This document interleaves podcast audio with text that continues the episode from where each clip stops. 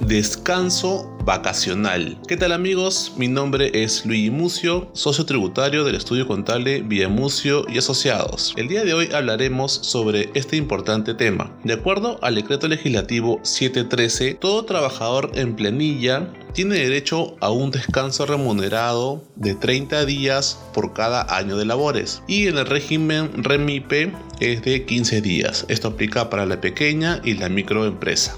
¿Cuáles son los requisitos?